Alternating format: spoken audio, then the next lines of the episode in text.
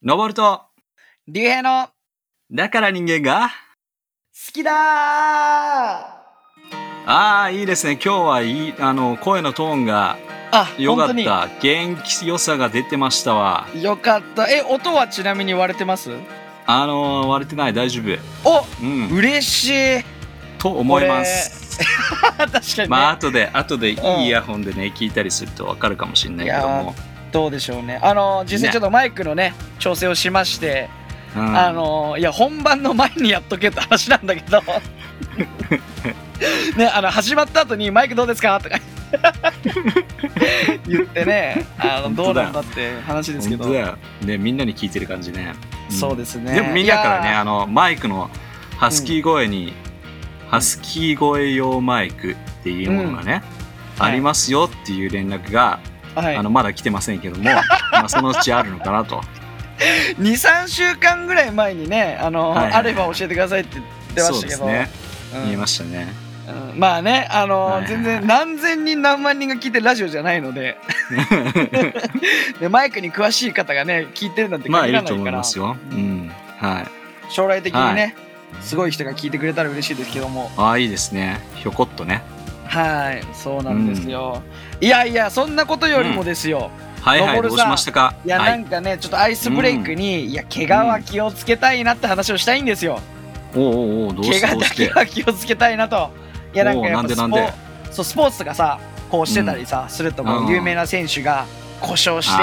故障してね、痛いね。で試合に出れなくて応援してる選手だったらよりがっかりみたいなね。いや、ほんとそういうのあるね。そうこともあったりでまた自分に置き換えるとさついつい先週あの健康診断があったんですよ。ええー、会社のやつね。う。ん。そう会社の。だただの健康診断だからさ人間ドックみたいなものじゃなくて、まあ、血液を取ってレントゲンを取ってっていう体重測っておしまいみたいな。どうでした？どうでした？うん。あ、まあ、体重はねおかげさまであのちょっとだけ痩せてて。おかげさまで。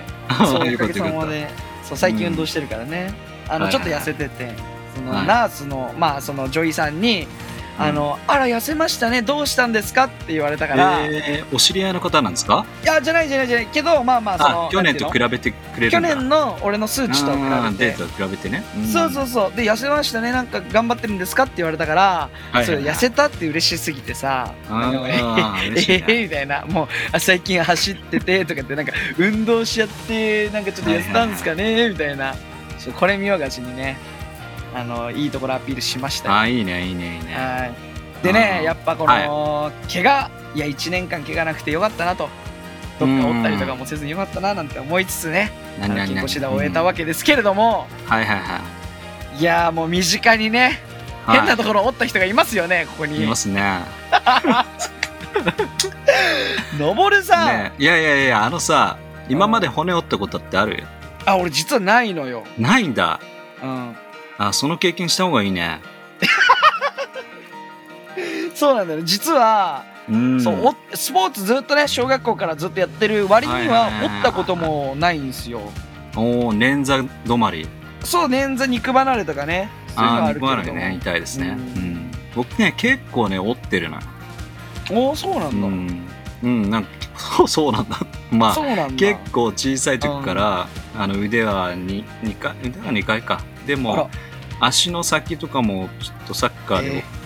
そう粉々になっちゃってそれは結構ね、えー大きくてあのーそうその後手術して小さい骨を取るっていう作業で全部取りきれないぐらいねこうそう、そうそういうのになったりとか、うん。あばらがちょっとひび入ったりとか、うんあばらはきついいんですよ。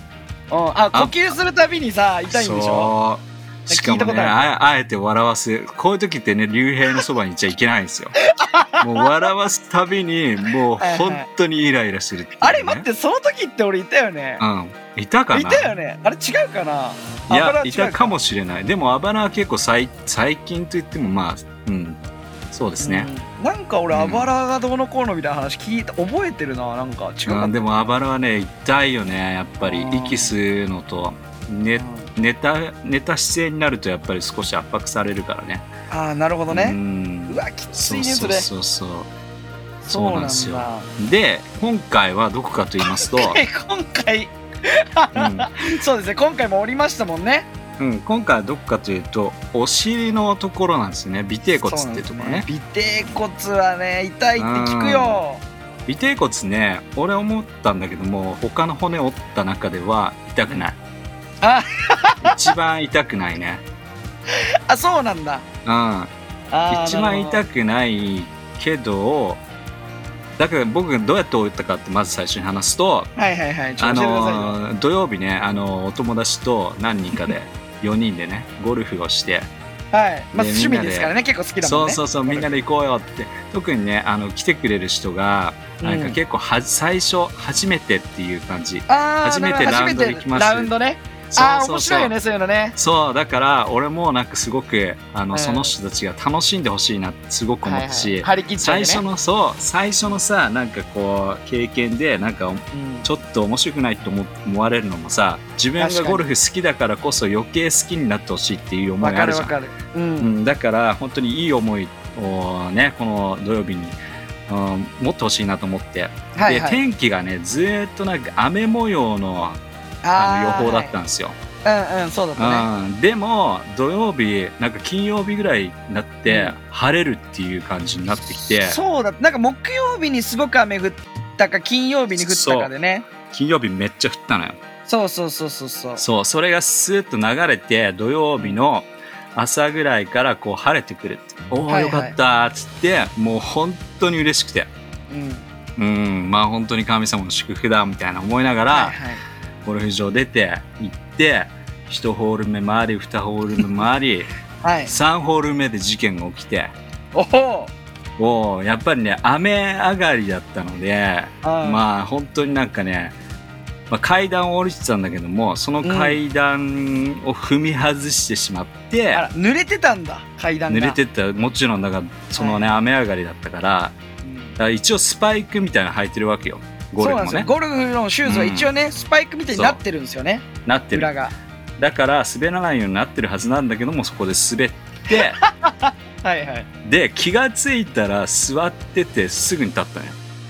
ああドスンとこうお尻をついたみたいな感じそだうお尻ついて。んでみんなもいるからさああ全然大丈夫みたいな感じで。はいはい。恥ずかしいしね。で恥ずかしいしでうん。確かに大丈夫だって俺思ったの最初ね。はいはいはああ普通にこけただけだなとか思いながらいうん。別に舌とかも噛んでないしなんかああ大丈夫そうだなみたいな感じいやでそれで舌噛んだら怖いよ俺は。そう。心で配頭も打ってないし屈伸うん。屈伸運動してああ大丈夫かなみたいな感じで。あーなるほどね。まあはい。その時は。っていう感じ、うん、したんだけども握ってたドライバーをちょっと見たんですよ。次打とうかなと思って。はいはい。そしたら真っ二つに割れててえ？え？っと思って。うん。俺こんなに体重をそこにかかったんだと思って。はいはいはい。でもその時はありがたいと思ったんよ。ああなるこっちに体重かけられたと。そう。こっちに全部体重かけられたからあよかった。だから、まあ、骨とかいってないんだろうなとか思って。うん。うんまあ折れてもうそれは使えないんだけどもうん。まあまあまあいいやと思いながらうん。違うクラブでまあ打ち。はいただねやってるうちにどんどんどんどんきつくなってきてしゃがむのが嫌になってきたね、ああだんだんと。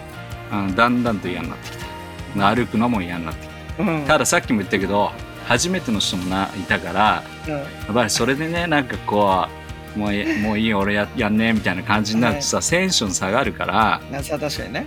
あーだからもう踏ん張ってたんだけどでもねカップに入るボールが拾えないっていう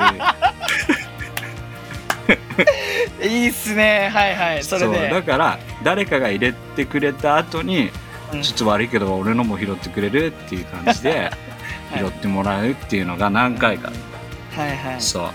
それでまあ家帰ったんだけど家帰ってやっぱり家帰ってみんなバイバイした後にこれ激痛が来るんですけどね。まあアドレナリンが切れてね。綺麗でね。ふっと気が抜けて。そう、うん。気が抜けた時にはすごく痛いと。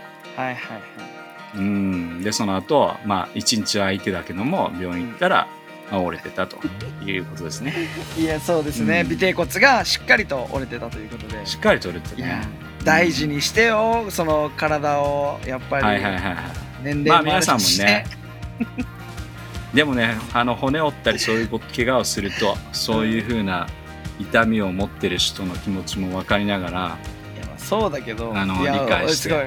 面白かったのがそのうん。日曜日ね、日曜日あいそのうん土曜日にゴルフ行って、日曜日ねあの俺たちは教会に行ってるんでそう。教会でののぼるさんと話したんだけどものぼるさんが「ああもう折れてるわこれ。もう折れてるよ」とか言ってなんかのぼるさんが「もうねこれね吸わないんだよ。折れてんだ」とかって言ってて「え本当に大丈夫？のぼさん」って言ったらなんかいやでもまあまあまあまあでもまあ楽しかったしみたいな言ってていやいや無理あるよって。早く領域なんつってさでね。月曜日になってその LINE でさ、ね「どうでした？大丈夫でした?」ってこう聞いたらう、ん折れてたって。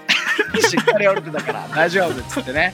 で、まあ、彼女でちょっとね大丈夫ね。ちょっと時間も時間なんであのあれ言うとあの先週ね収録すっごくゆったりしてたじゃん、寝転がって リクライニングマックスでめちゃめちゃゆったりしてたのに、あれめっちゃやりたいわあれ今。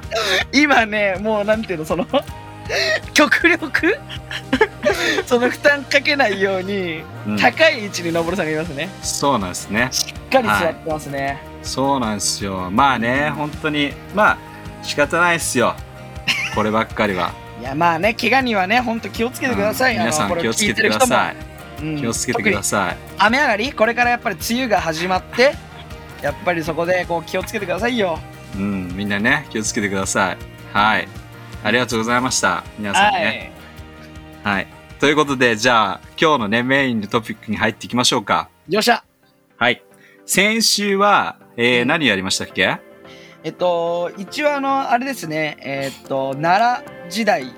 うんそうですね。なんかそうですよね。藤原氏が入ってきて、そうですよね。えー、摂関政治っていうまあ天皇以外の人がはい。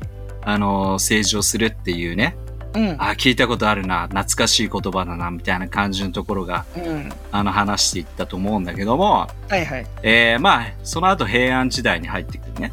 うん。まああの奈良時代には、えっと皆さんも知ってると思うんだけども、えー日本書紀とか古事記っていうのが書き上げられるという時代になって、えー平安時代に入るとお今度はねあのまあ遣隋使とか遣唐使ってまあこの間も話したと思うんだけど、はい。少しね、覚えてますね。うん。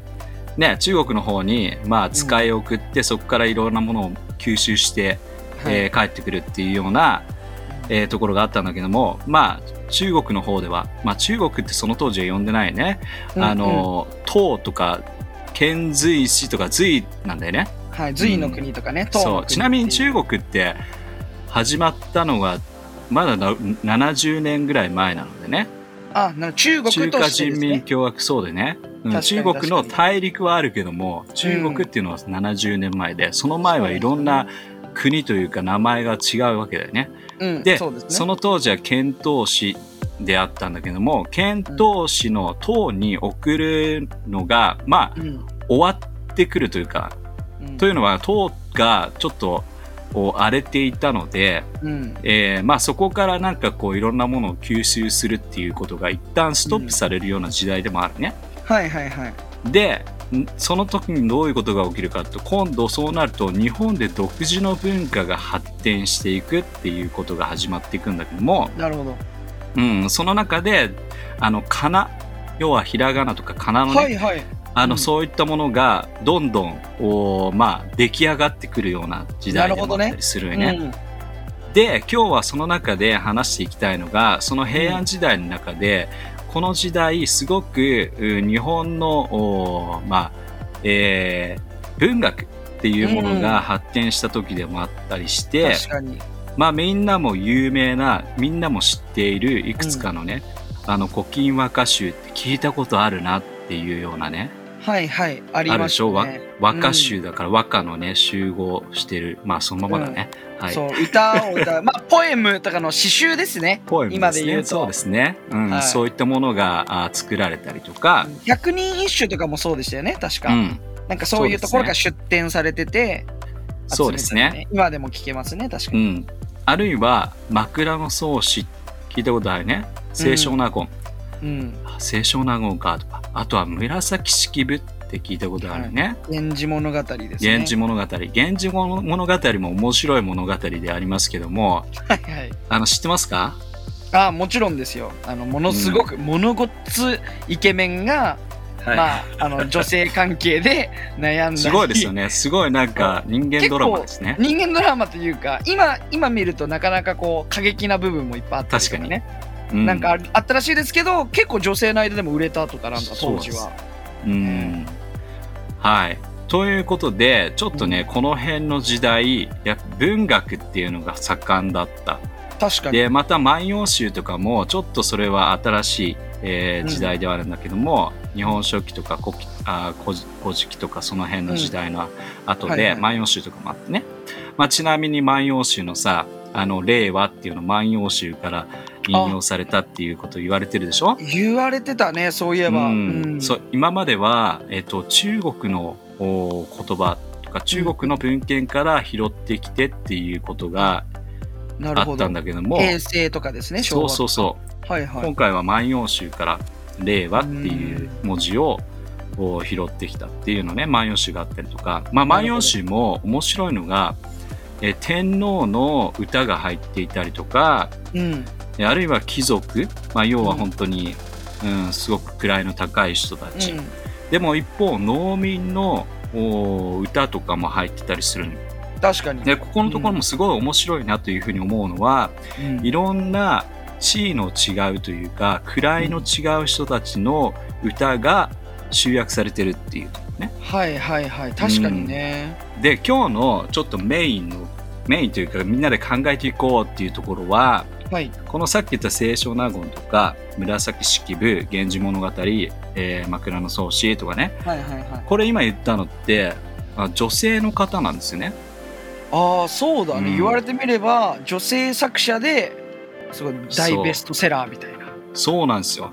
ではいはい。この時代平安時代のこの時代にうん女性が活躍しているっていうのは他の歴史他の国の歴史から見てみると非常に珍しいことでもあるっていうことをはあ今日ちょっと知ってほしいいなとまあ大体あの西暦でいうと700から800年頃ってことですかね、うん。そうだね。はあなるほど。じゃあ他の国ではなかなか女性が、まあメインで活躍することってなかなかないみたいな、そうだね。特にこの時代はっていうところ。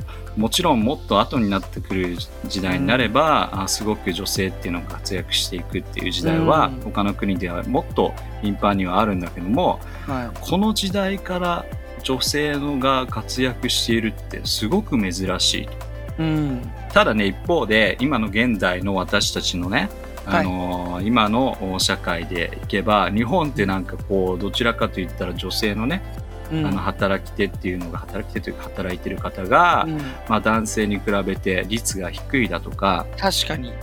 うん。まあ、政治家の人とか例えばそういったあー人数割合もはい。もうなんかこう男性の方があーうん。パーセンテージはあーかなり大きくてっていうことで、にね。結構そういったものでね、まあ、ニュースになっていたりとかうん。することが多いんじゃないかなと。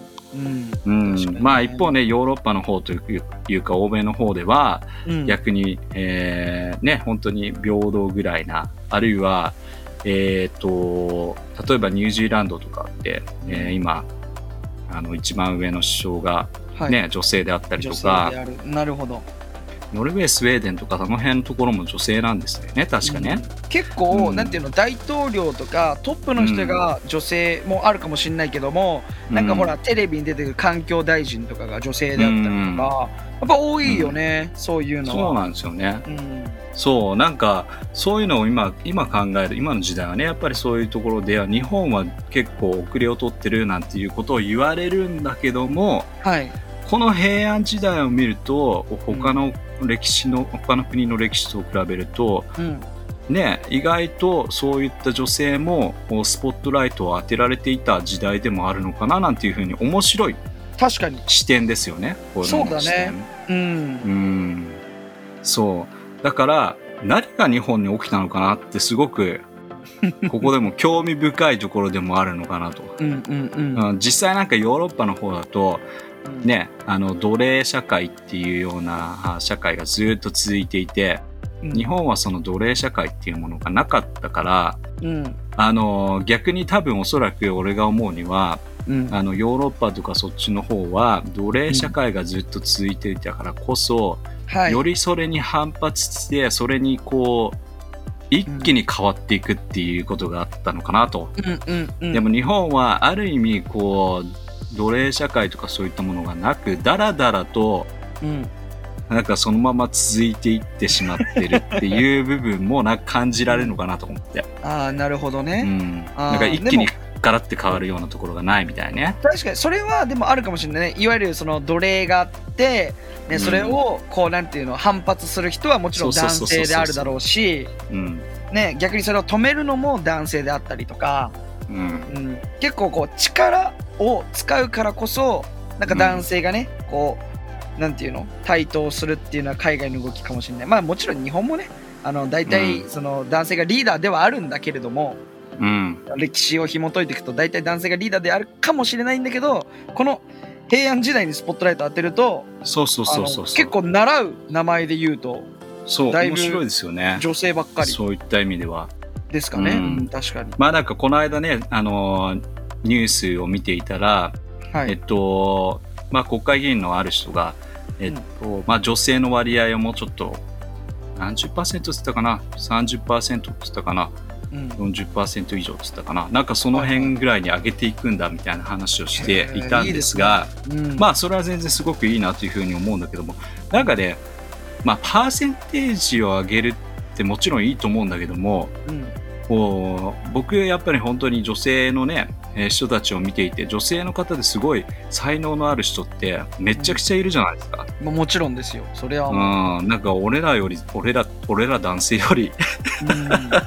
なんかすごく頭の切れる女性ってかなりいるので確かに。なんかそのパーセンテージを決めるっていうよりもなんか本当に才能のある人たちというかすごくそうそういう人たちが自然とねん自然とそういうふうに活躍できる場があればいいのかな。っていやそうだね、うん。なんかあの、うん。女性を女性をだからこう無理くり女性を選ぶわけではなくてそうそうそそう。いう男女っていう性別を度外視して優秀な人が、あ男性だったら男性を選ぶし優秀な人が女性だったらその人選ぶっていう。そう。それの方がすごく公平というかもちろん。あの男性側も別にねすごくなんかそれに対してこうあのジェラシーを感じる必要もないわけだしそうですよ。ただ普通に才能があると素晴らしいとそうだから認めてあげますよみたいなね認めてあげますよっていうのもおかしいのかもしれないけど、認めますよっていうねうん、そういう社会がようなね感じなればいいね。になっていくのかなって思い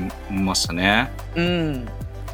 まあなんか本当に今ホットな話題というかあまりこういう話題もねあのあまり触れるとやけどするぐらいの そのぐらいのホットなさトピックであるからあまり突っ込んで話すのもあれなのかなとは思う難しいんですよねこれもまた。こうもちろん男性も素晴らしい人いるし女性も素晴らしい人いる、でもこれがこう、ちょっとだけ女性寄りになっちゃうと女性はこうだって言われるしこれがだから男性っていうと今度いや女性にも権利をってなってしまうのでね。今結構なかなかね、うん。トピックと難しいところですよね。ですけれども、うん。まあでもこれからの社会というかまあ私たち生きていく未来の世界っていうのはこの権利とか人権っていうものがかなり問題視されるでしょうね。ですね。うん。これから先はどうなるかわかんないけれどうも、ん、というふうに思いますね。うん。いやでもね、うん。それで言うとほら、うん。学校であの僕たちはその紫式部やら清少納言やらのその枕草子源氏物語っていうのをね、うん学びますけれども特に源氏物語なんかはやっぱりこう女性ならではだなっていうような視点でこう書かれてたりとかはいはいはい。ねあのまあもちろんあの、うん。その当時多分他にもね歌を読む人はいっぱいいただろうけれども、それこそこれを歴史学者の人とかが聞いたらさいやまだまだいるぞって言われるかもしれないけど、もちろん、ねそうだね。の俺からすると、ね、ただ教科書しか習ってない俺からすると、うん枕草子のこの四季をさ切り取る言葉うんとかはやっぱ美しいなって今でも思うからね。おーいいですねやっ。ぱりこの言い方というかその捉え方がやっぱりこう男性とはちょっと違うんじゃないかなってこう、ん美しさというかさはいはいはいはい。まあこうなんていうの？当時の人がさこう空をこう見ながら歌ってるようなうん。こう出てくるしさ。うん。でまた歌になっててねこれがちゃんと。うん。こううん。こうちゃんとリズムもあって。でこう口に出してみると何かこう美しくてさ、うん。なかなかこう男性では考えつかないことをこうやっぱりやるんだななんて当時は思ってたけれども、うん。そうだうね。ん事実としてある、あると思いますよ。やっぱり女性がうん。優れてる部分、いや、本当にあると思いますよ。ううん。ん。男性も女性も優れてるものはそれぞれあるし、まあ、ね、えー男性、女性限らず、個人の優れたものをお互いがお互い認め合うっていうことをね、いや本そういった社会ができれば、あのーまあ人権とかなんとかっていうふうに訴えるものがある意味なくてもよ良いような形になるんだろうね、うそうですね、ん。本当はそこを目指すべきなんだけども、はい。もうどうしても今まで権利がなかった人とかがやっぱりうん。権利をね取り戻したいっていうところで、うん。えーすごく活動を激しくなっちゃうとどうしても社会が二分化されてしまうっていうところがあるので、でも目指していかなきゃいけない私たちのお形っていうのは、はい。お互いがお互いを認め合う社会っていうものを作り上げていく。うんまあこれってまた権利を持った人がより大きくなって今まで権利がなく、あった人が権利が持たなくなるとまたその人たちが被害被害妄想を持ちまた俺に権利を持こせっていうふうにまた言ってっていうか終わらないもんねこれね、終わらないんで終わらないですよ。そうね。うん、だからやっぱりお互いにお互い認め合うっていうね、うん。あのちなみにあの聖書箇所で素晴らしい聖書箇所があるのでちょっとここでシェアしていきたいと思うんですけども、はい。何でしょう？聖書をね知りあの読みたい人ぜひ読んでほしいんですけどピリピのうん。2の 2,、2から3っていうところがあるんだけどもはい、特にねこのところでは3のところ、うん。まあ2のところではお互い愛し合いなさいっていうところをすごく歌っていて、はい。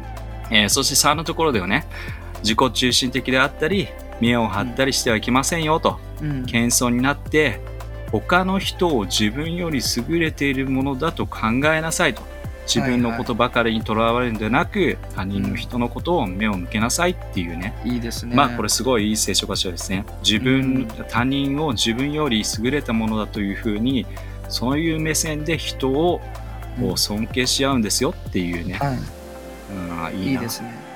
うん、こういう社会をねめみんなで目指していくっていうことができることが、あの争いなく、えーいい社会になっていくのかなって思いますね。そうですね。うん。いややっぱり日本にはやっぱり人を尊敬するっていうね思いがうん。やっぱりすごく強くあると思う国なんですよ。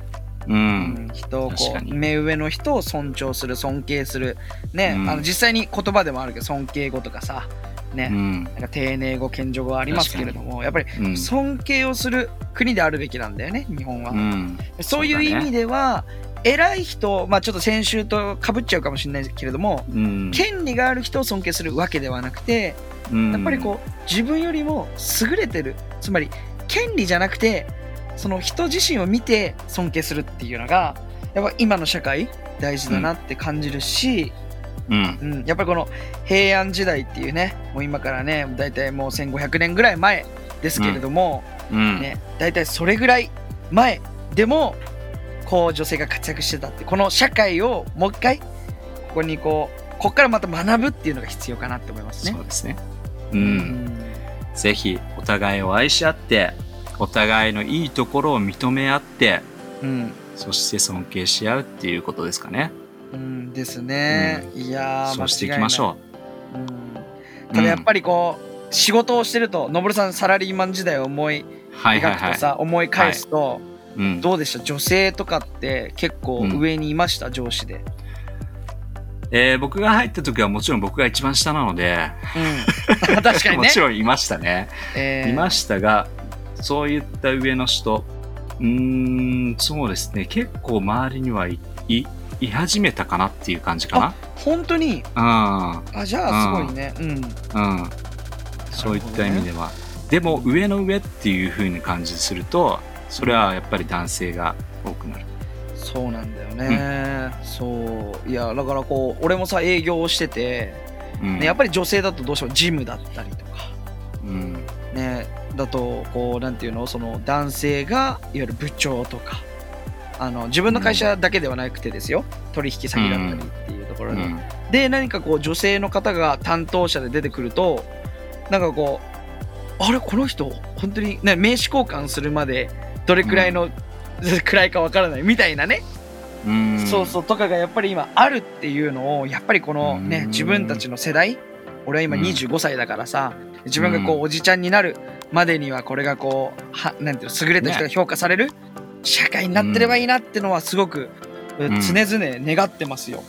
うん。なんでかっていうと女性をこう自分の会社のねあのジムをやってる女性とか見ててもやっぱり素晴らしい人がいっぱいいるし、うん。またはこう営業やったらどうですかみたいな人も結構いるんですああよ。いる。そう。女性の方がコミュニケーション能力高いもんそう高いとかそうそう、あとはこう雰囲気を明るくしてくれて会話のね。そうそうそうそうそうそう。そうだってこうお男性だとさ文句とか言いながらお客さんと話してたりすると、そんなに嫌ならやめちゃえばいいのになんてねこう思ったりするんですけどうんそういやいややるもんじゃないななんて思いながらね。いや、でうん。ぜひこうこれを聞いてる若い人たち、ね、そうじゃない人たちも含めて、ね、上の世代の方も含めて、ね、一緒にこう願っていきましょうよ。そうですね、まあ、そういう社会を作っていきたいなというふうに思いますね、他人をはい。尊敬すまある社会、今日はねそう今日はちょっと視点をちょっと変えましたけども、はい。この懐かしのおーまあ紫式部であったり清少納言であったりと、はい。聞いたことあるなと思いながらでもちょっとねこう、違った目線で歴史を見てみました。いいですね。記憶のね、はい。タンスがどんどん開いていきますけどそうではい、はいじゃあいいですか？はい、締めます。はい、来週もまた聞き逃せないね。はい、じゃあまた来週聞いてください。ありがとう。バイババイ。ーイバイ。